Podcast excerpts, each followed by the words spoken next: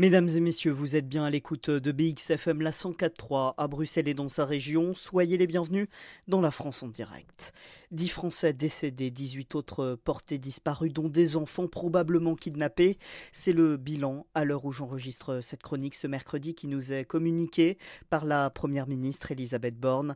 Effroyable bilan encore provisoire, donc des attaques menées samedi par les combattants palestiniens du Hamas sur Israël et qui nous montre à quel point ces événements ricochent par-delà la Méditerranée, malgré les 3000 kilomètres qui séparent l'État hébreu de Paris. Alors dans ce contexte, quelle voie pour la France? Eh bien vous l'imaginez euh, sur place, c'est euh, donc l'effroi et l'angoisse depuis l'assaut euh, des brigades d'Al-Qassam et ces images relayées sur les réseaux sociaux, terribles images où l'on voit notamment des jeunes civils se faire enlever avant d'être ramenés de force à Gaza, exhibés devant la foule et parmi eux des Français. Le Premier ministre euh, israélien Benjamin Netanyahou l'a dit, son pays est en guerre et il n'a pas attendu pour lancer la riposte. Des frappes aériennes sur Gaza et un siège aussi. Mais pour les familles françaises, une question se pose. Et si un membre de ma famille servait de bouclier humain au Hamas?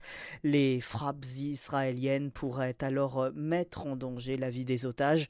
Et c'est là hein, toute la situation inextricable dans laquelle est plongée Tsahal, l'armée de l'État hébreu, face à un Hamas qui a annoncé, euh, qui a menacé, pardon, de tuer des otages euh, en cas de riposte. Le président Emmanuel Macron s'est ému quant à lui ce mardi d'un chantage odieux et inacceptable, et le ministère des Affaires étrangères a appelé à la libération immédiate des ressortissants.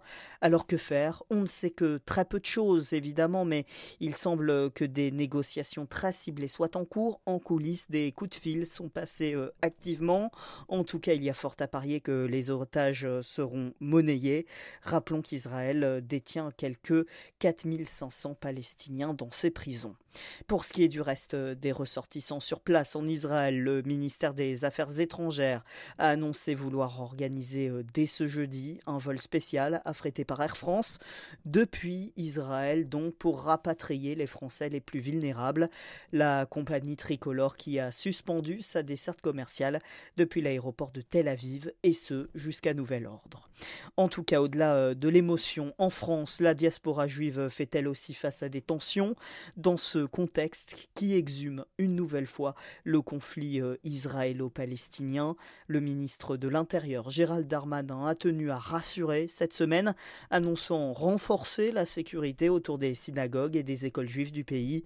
Ces dernières heures, 20 euh, individus ont été interpellés sur tout le territoire pour des actes Merci à vous d'avoir suivi euh, cette spéciale de la France en direct. On se retrouve euh, dans 7 jours, même lieu, même heure sur notre antenne ou avant si l'actualité euh, le nécessite. Prenez soin de vous, bien évidemment, sur nos ondes.